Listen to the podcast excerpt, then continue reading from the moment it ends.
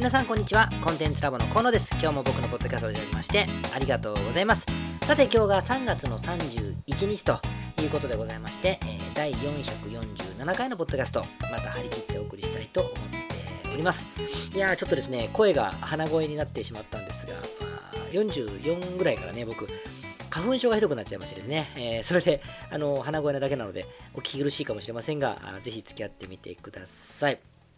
じゃあまあまあえー、今日のトピックなんですが、今日はですね、お客様の声というものについて話したいと思ってまして、タイトルをですね、お客様の声を後回しにしていると全部うまくいかなくなる件というふうにさせていただきました。でですね、あのこのお客様の声なんですけどね、今更多くは語りませんが、もうお客様の声っていうのは、下手なコピーライティングまあ、多少上手なね、と言いましょうか。多少上手なコピーライティングよりも、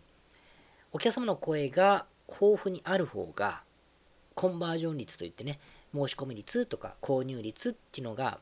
上がるなというですね、えー、ことに僕は結構、あの、企業当初に気づいたことがあったんですね。まあ、これ事実だと思うんですよ。だからその頃はやっぱりコピーライティングを勉強して、もっともっと研ぎ澄ますんだというふうに思っていたところもあったので、えもう苦笑いとともにそれに気づいたっていう、あの懐かしい話が、まあ、あるんですけども、それぐらいお客様の声っていうのは、えー、重要なわけ、えー、ですよ。そんなこと言い始めたら、えっと、コピーライティング、えー、よりその前にですね、すごく優秀なコピーとかね、ものすごく秀逸なお客様の声よりも、売れてる商品をポンと売れているというか、欲しい人たちの前に出す方がですね、むちゃくちゃコンバイルスがいいという、あの、元もこの話はあるんですけれども、まあ、それはちょっと別の機会で話すので、今日は、あの、お客様の声について話したいと思うんですよね。えー、とは言っても、コピーライティングっていうものというのは、あの、一言では語れなくて、やっぱりこう、キャッチコピーというヘッドラインが必要ですね、とか、えー、保証をつけましょうとか、えー、なんか追伸を入れましょうとかね、あの、証拠を示しましょうとかですね、問題解決に共感しましょうとか、なんかこういうふうに要素が組み合わさっているのがコピーライティングで、その中の一つとして、えー、お客様の声、アメリカだとテスティモニアルって言ったりしますけど、必要だと言われているので、まあ、結局コピーライティングをちゃんとしたら売れるってことでしょっていう話には、まあ、なるんですよ。なるんだけれども、でもなんでこうわざわざ別のくくりで今日話してるかというと、僕も含めてですね、皆さんもそうだと思うんだけど、お客様の声というものだけですね。なぜかこう書き手というか準備する側にとっては別で考える人って多くないですか？皆さんもそんな風に考えませんかね、えー、魅力的に書くとかウェブサイトをちゃんと表現するってことについてとかねチラシでもいいですよ。あの広告文でもいいんですけどちゃんと考えるってことはするんだけどお客様の声とかですねいうものだけはなんか別枠で考えていることってないですかね。なぜかというと、まあ、答えは明白で、お客様の声だけはですね、自分一人が努力しても準備できるものじゃないからなんですね。例えば、お客様に依頼して許可をもらうっていう行為だったりとか、まあ、これは努力というのは許可をもらうとか、あとお客様にヒアリングをするという、これは労力がかかることじゃないですか。時間も合わせなくちゃいけないし。いいまあ、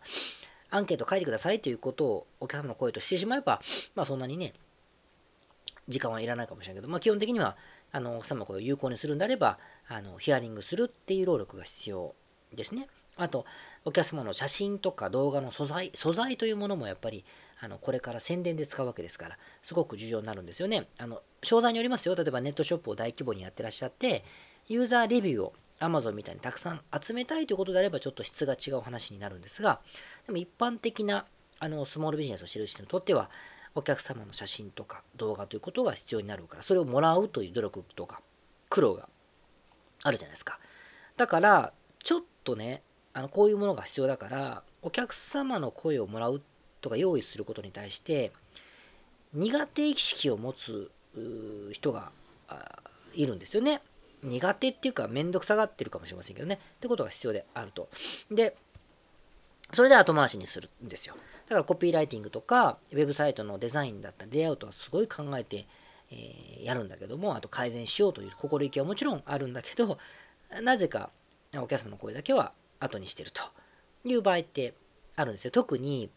やっぱウェブサイトを一番最初にリリースするときね、あのビジネスを立ち上げたばっかりです。リリースするときって、当然のごとく勉強してる人だったらお客様の声が必要だってことは分かっているので、これをですね、まあ、モニターという名前かどうかわからないけど、まあ、要するに、あの桜でですね、桜的な感じであの掲載しているとしたら、余計に素材というのは準備できているので、あのそのまんまになってる人っていうのも多いと思うんですよ。なんですが、今日はタイトルに言った通りですね、これはいけないなと僕は思ってまして、お客様の声というのは、まあ、マーケティングというか集客全体的なタスクの中でも、やっぱり一番優先順位を上げた方がいいんじゃないかなっていうふうに思うという話を今日したいんですよね。だから、えー、なぜかって話とどうやって集めるのかって話をまあしていくわけですけれども、なんでかっていうとね、コピーライティングとしての影響力が弱くなるとコンバージョン率が下がるんだよっていうだけではなくて、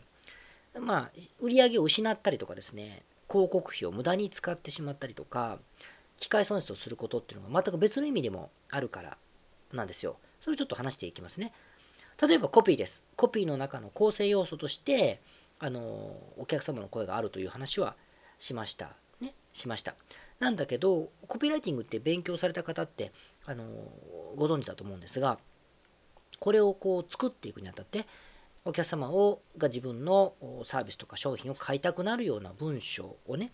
作っていくにあたって、必要な作業としてですね、リサーチというフレーズが絶対出てくるんですよ。フレーズ、フェーズっていうかね、リサーチをしましょうと。リサーチが重要ですって話が出てきてて、これはですね、どういうことをリサーチするかというと、結局のところ、お客様が何に悩んでいた結果、どうして自分のサービスや商品を見つけたのか、で、なぜ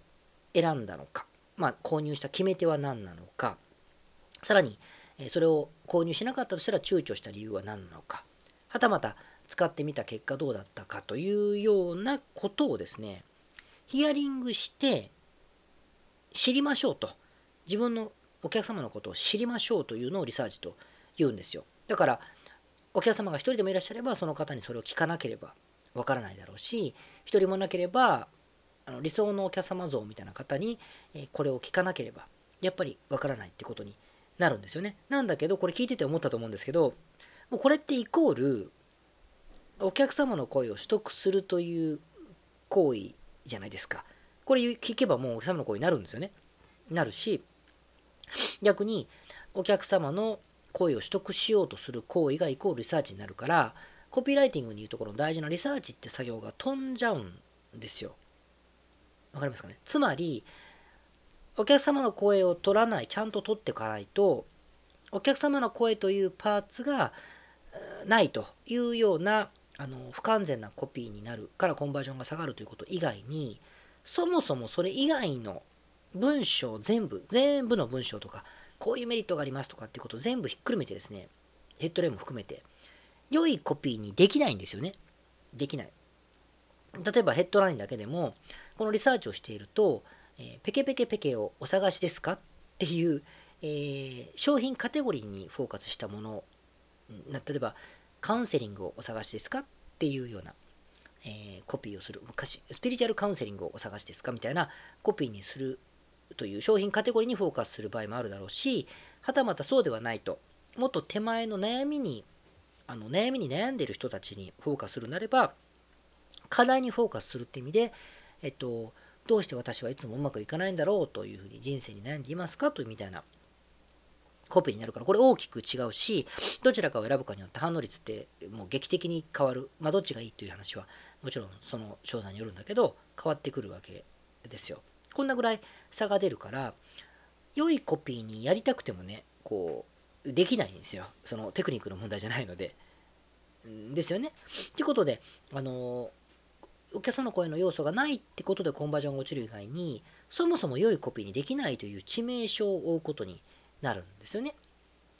で、これが大吹くんですけど、そうするとね、広告掲載して、コンバージョンを取りたいなと思ったりとか、もしくはブログのアクセスをよく集めたから、そこで、あの、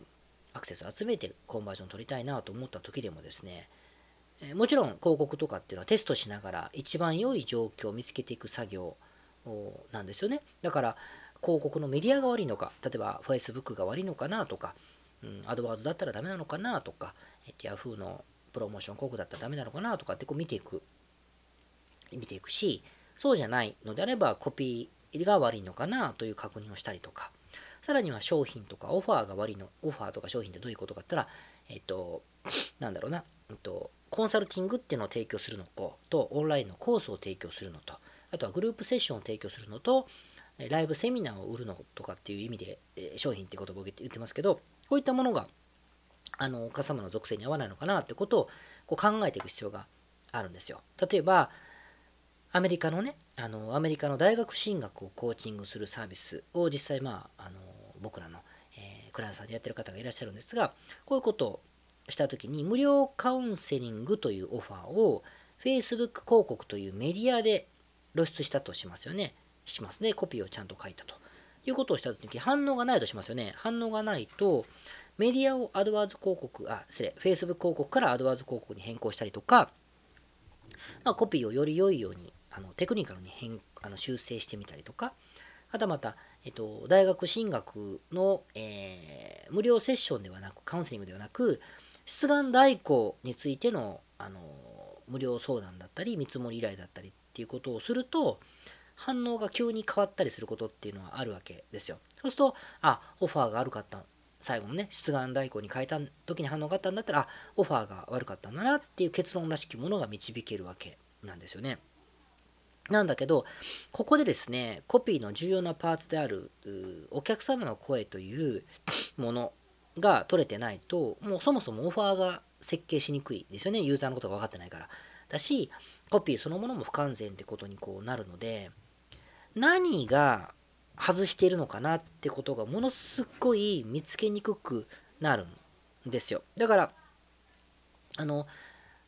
メディアを変えたらいいんじゃないかとか、コピーを全部変えたらいいんじゃないかとか、えっと、オファーが悪いんじゃないかとかでテストをするんだけど、結局最終的には、それぞれに対してお客様の声がないからじゃないかとか、そもそもユーザーのことが分かってないんじゃないかって話に一周も回って戻るので、結論らしきものがこうすごくつかみにくくて、こう反応が悪いまま無限地獄に陥るみたいなことにもこうなるわけ、えー、ですよね。で、テストし続けるみたいな。だけど、反応が取れないというところが抑えられてないので、理由をつかむための奥様の声が取れてないから、こう無限地獄にはまっちゃってですね、テストする項目が多すぎて、いつまでたっても終わらないっていうことにもなるわけですよ。ということで、お客様の声がないと、やっぱり後回しにしてるからずっとこ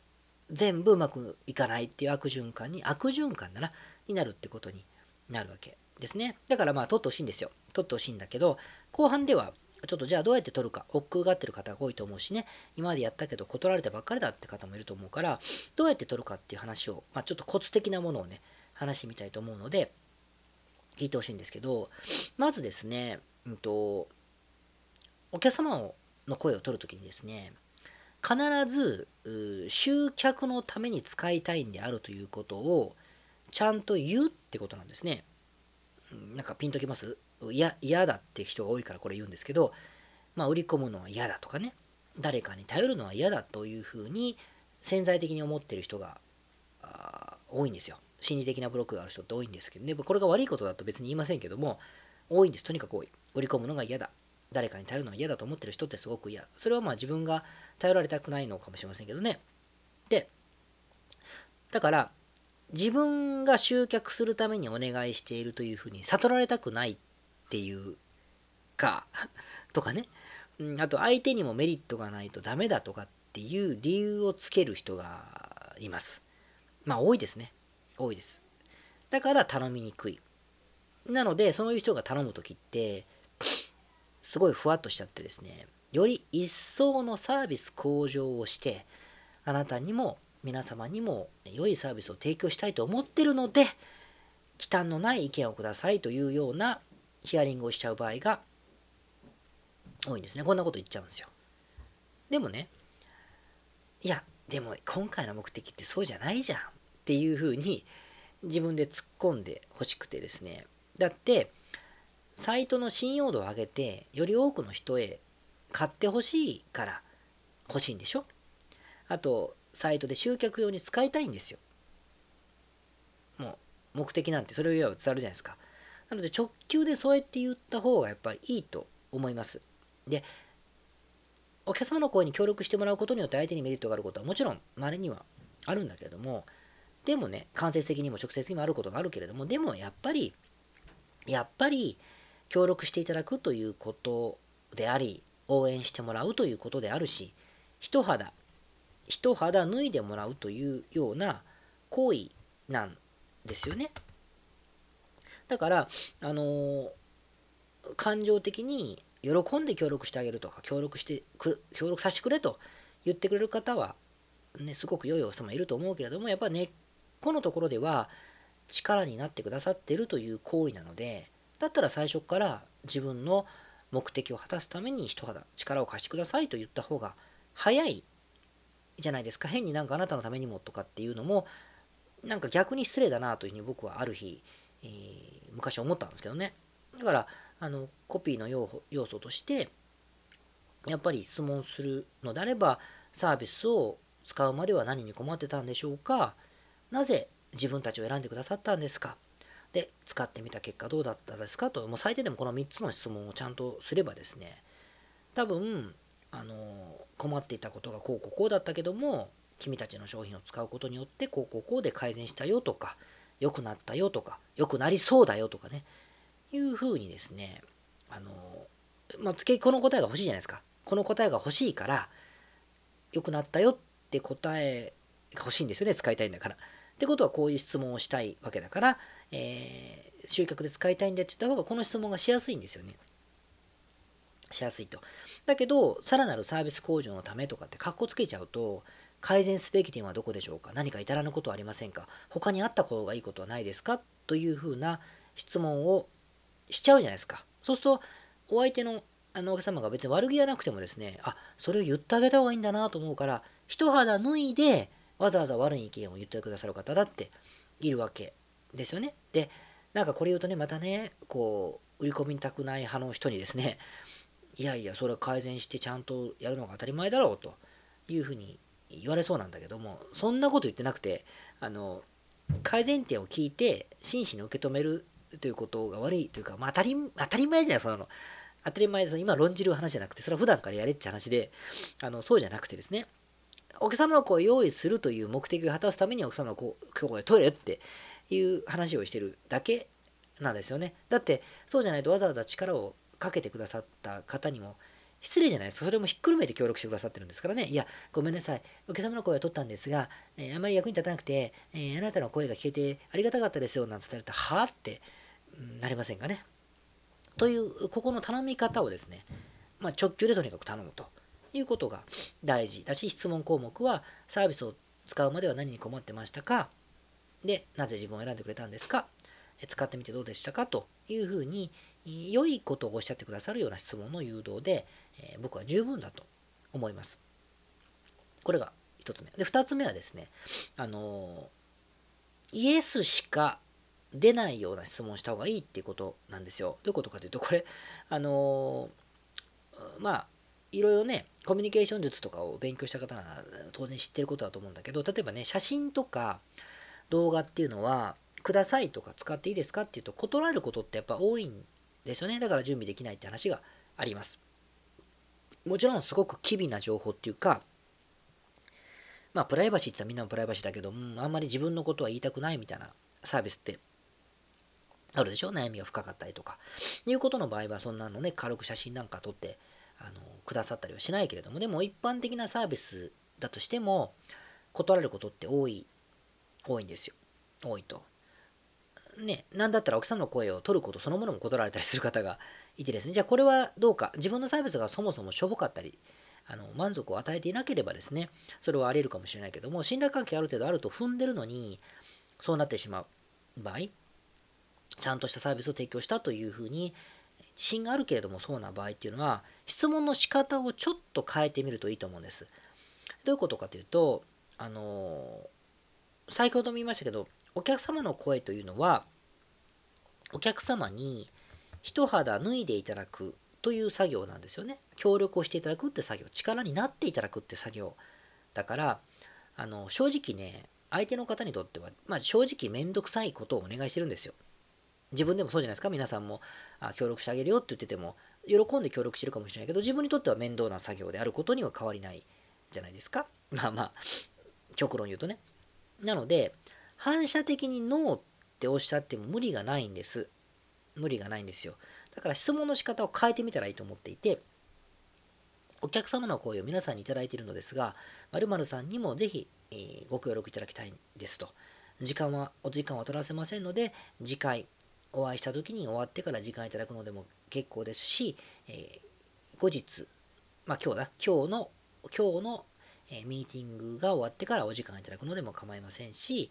であれば嬉しいし、もちろん後日、えー、お約束するというのも結構でございますと。今日やるのと後日改めてお約束するのはどちらがいいでしょうかっていうふうな質問の仕方をしてみましょうってことですね。今の分かります？あの、奥様の声をぜひいただきたいのですが、よろしいでしょうかって聞いちゃうと、イエスかノーかって答えの仕方になるじゃないですか。だけど、今日この後そのままやらせていただくのと、えー、後日、来週ぐらいにアポを取ってやらせていただくのどっちがいいですかって、どっちがいいですかって聞いてるから、両方イエスなんですよ。両方イエスだけど、どっちがいいっていう選択肢をしているので、あの一肌抜いてくださる方は、この場合は OK してくださる方が多いということですね。だから、あの、お客様の写真もそうでね、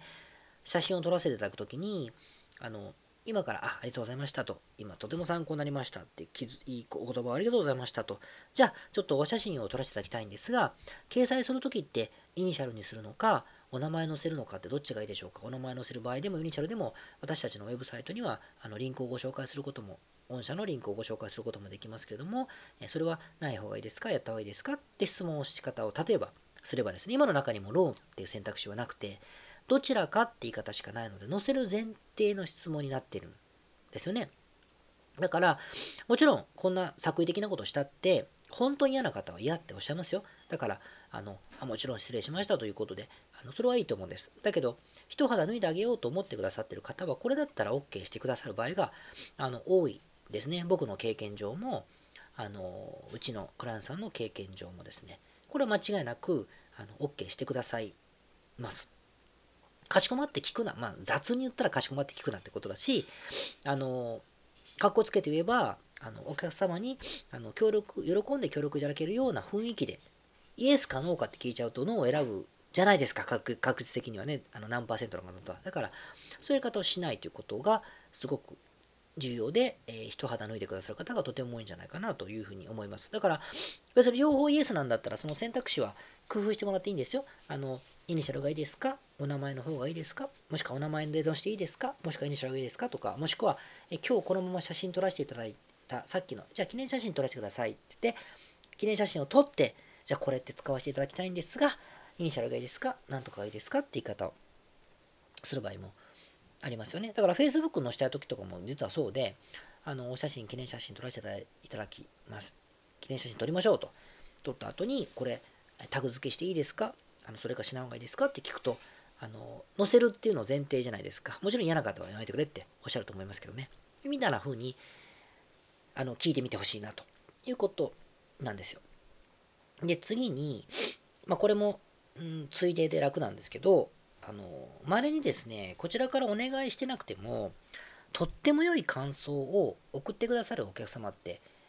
いらっしゃると思うんです。どの会社でも。その場合はすかさずですね、その届いた内容、生のそれそのものを使わせてもらっていいですか？というふうに聞いた方がいいと思いますね。もちろんイエスを得る質問の仕方でです。生使わせていただきたいんですが、名前を載せていいですかとか、匿名がいいですかって聞き方をしろって意味ですね。あと写真についてもお載せしているんですが、皆さんのやつを載せしてるんだけど、ソーシャルメディアの、えー、御社のとても素敵なお写真を使うのか、もしくは改めていただくのか、どちらがいいでしょうかという言い方をする方が良いという感じですよね。で、こうやってやれば多分そんなに、えー、まあ、よっぽどね、お客様と信頼関係ができてなければ、ドキドキするかもしれないけれども、まあ、それであっても、あえてこれをやってみるべきだと僕は思っていて、時間がかかると思うんです、実際。なんだけど、でもね、あの、すごく良い、まあ、これからのあのコピーを書くとか、オファーをするって時に対するすごく良いリサーチにはなると思うし、逆にすごく秀逸なセールスといいますかね、マーケティングとかのツールにはなり得るから、コンバージョン率もね、全然改善していくと思うんです。もしまともに集めてない人がいるとしたらですよ。って意味で、多分ね、あのやってみてあのいただきたいなというふうに思いますね。ということが今日の話でございました。意外とやってない人があの多いし、後に後に回す人が多いの、適当に取るんではなくてね、そこうやってしっかりとガチンコで取った方がいいってことを言っています。だからまあたくさんある方がいいって言いましたけど、1つとかね、2つからでも始めれば、その癖がつくし、1つ目、2つ目を一生懸命取れば、1つ目、2つ目を見せながら、あのお願いすれば、3つ目のあのお客様はそんなに OK する方も多くなっていくので、ですね。まあ、うん、先生業みたいなことをしてる方だったらな、ああそこに乗りたいと思わせたら、あのもう、すごく良いことかもしれませんけどね。という意味でとにかくね、あの、お客様の声を後回しにすると良くないので、まあ、ぜひ撮ってみていただきたいなという今日はお話とそのコツでございました。また参考になれば、あのご意見なんかご感想なんかをいただければとっても嬉しいなというふうに思います。はい。じゃあですね、えっ、ー、と、今日の、えっ、ー、と、まあ、後半僕の近況といいますかね、え編集後期的なものでございますが、まあ、とにかく花粉症がひどくてですね、またお医者さん行って違う薬もらわなきゃと思ってる今日この頃でございますが、まあ、桜が、あの、綺麗ですね。僕も、えっ、と、たまたま自分の実家が大阪なので、えー、数日間帰省をしていたんですが、で、京都とか久々に行ってですね、桜見て、すごい綺麗だなと思って、えー、帰ってきましたけども、まあそうそう、それはいいとして、皆さんね、AI アナウンサーって聞いたことあります ?AI。人工知能のアナウンサーですね。どういうことかというと、膨大なアナウンスの実実肉声のデータをね、蓄積して、ディープラーニング、ディープラーニング、機械学習して、人工知能が最適な人間の声っぽくアナウンスするというプログラムのことですね。このサービスが結構リリースしていて、先日もね、どれとは言いませんけど、あの大々的に、え、宣伝しているプレスでもね、取り上げられてた AI アナウンサーがあったので、これ早速ね、使ってみようと思ったんです。なぜかというと、えーと思ったんだけどね、でも Google とかでも音声読み上げの技術って AI のおかげでだいぶ向上してるじゃないですか。翻訳しかりですけど、それでもね、ご存知の通り、機械っていう感覚が満載で、機械ってすぐ分かりますよね、聞いたらね。機械ってすぐ分かると思うんです。よく YouTube とかでもね、自分の声出すのが嫌だからっつって、あのー、あれは AI じゃないと思うけど、機械で音を発して読み上げてるっていうの多いと思うんですよ。Amazon でもそうだけど、機械感が満載じゃないですか。だけど、その画期的だと言われている AI アナウンサーはサンプル聞くとですね、びっくりしました。ものすごい本物のアナウンサーみたいなんです。あ、これはビジネスでも使えるなと思いましてですね、まあ面白いのもあったので、自分のポッドキャストで使おうと思ってですね、まずまさにこの番組でコンテンツラボのポッドキャスト、インターネットビジネスってこういうことだったんだ、じゅんじゅんじゅんじゅんじゅんとかですね、もしくは、この番組はコンテンツラボの提供でお送りしていますみたいなことからでも撮ってみようと思ってですね、やってみたんですよ。あの、ワクワクしながらね、やってみて再生しました。そしたらなんと、なんとですね、発してる言葉がもうサンプルとは程遠くてですね、ほぼ Google と同じような機械感が満載だったんですよね。なんじゃこりゃと思ったわけですが、よく見るとですね、そのサービスで優秀だと思ったのは、読み上げた音声を聞きながら、あここのアクセント違うよ、ここの間の取り方は違うよっていうふうに、こう、テキストにこうタグ入れていくんですよ。そうすると、イントネーションとかアクセントを手で調整できるんですね。そうすると、だんだんだんだん、コンテンツラボアって言ってるのを、コンテンツラボアとかね、皆さんこんにちは、皆さんこんにちはっていうふうにアクセントをつけていくと、自分でですよ、あの、治っていくっていうことで、その修正しなくちゃいけないんですよね。で、修正すると、もう本当の人間そっくりになる、うん、っていう話だったんです。そりゃそうでしょって 思いません？と思って僕は結構そう思ってしまったんだけども、でもね、そりゃそうですよね。だってあの Google でさえ、あんなに膨大な、まあ、音声のビッグデータはそこまでまだ溜まってないだろうけれども、あそこまで優秀な Google でさえあのクオリティなんだから、そんなピッピって文章を打ったら、コンテンツラブなのなんてなるわけないなということだなと思って、ちょっとね、あの笑ってました。でもね、多分ね、近いですよ。これがどんどんどんどんバカにする中ですごく進化して、そのうちやっぱりアシスタントとかでも AI ができるようになると思うので、僕もいつしかね、ポッドキャストをやめる気はないので、あの AI のアシスタントさんとね、一緒に、どうもどうもこんにちは、河野です。河野さん、今日は鼻声なんですか？なんていう話ができたら夢みたいだなと思ってね、僕は SF が好きなので、楽しみにしたというふうにして、その話をまとめてみたいと、思います。なんで皆さんもね、あの新しい技術とか、あのテクノロジー、同じ意味か、があればですね、サービスになってれば、触れてみるのもね、あの頭の刺激になっていいんじゃないかな、なんていうふうに思いますね。はい、ということで、えー、第440何回でしたっけ ?7 回のポッドキャスト、今日も終わりたいと思っております。またですね、あの今年はあの配信回数増やすってまだなかなか増やせてませんけど、徐々にペースも上げていきたいと思いますし、ウェブサイトの方でも、あのインターネットのビジネスとか企業についてのですね、えー、ていうのかな、無料のセミナーをあの公開していますので、まとまっていろいろなりたいなと思う方は、ぜひご覧になってみていただければなというふうに思って、え、おります。それではまた次回お会いしましょう。ありがとうございました。ポッドキャストをお聞きの皆様、こんにちは。コンテンツラボの山口よし子と申します。普段はサンフランシスコに住んでおります。いつもご視聴どうもありがとうございますお聞きの日本の方海外の方企業で制約に縛られない自由なライフスタイルを実現したいと思いませんか？今日はそんなリスナーの方へお知らせとお願いがありまして最後にお邪魔させていただいています一つ目はコンテンツラボのコンサルティングサービスについてです。番組でもホストの河野がよくメンバーさんと呼ばせていただいていますのでご存知の方も多いかもしれませんね。起業前の人にはビジネスプランを一緒に考えることから始まり起業後の方なら集客組織化異業種展開お金の残し方または望むライフスタイルの実現まで実際の電話やメールでのコンサルティングのほか学べる仕組み世界中日本人の日本人の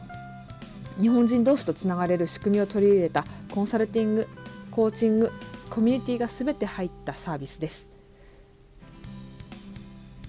私たちのクライアントさんは7割が海外在住者さんで3割が日本の方です。これから起業したい方すでに起業している方成長期に入られている方ても刺激的にご一緒させていただいています。皆さんそのコストに必ず驚かれるのですがわずかスポーツジムくらいの費用でお受けいただけるコンサルティングサービスです。日本の人で海外関係なく日本でのビジネスを考えている方も多いのでご安心ください。よく聞かれるのですが日本の人で海外関係なく日本でのビジネスを考えている方も多いのでご安心ください。起業前起業後日本海外関わらずもっと成長するために支援や刺激的な仲間とつながりたいとお考えならおすすめです。ご興味のある方にまずは本当のコンサルティングを経験していただこうと無料相談をお受けしています。無料相談ではコンサルティングサービスと同じ時間室でお話をさせていただいています。ご希望の方はコンテンツラボと検索して無料相談よりお申し込みください。解決の糸口になればいいなと思っております。お話できるのを楽しみにしています。これからもポッドキャストをお楽しみください。ありがとうございました。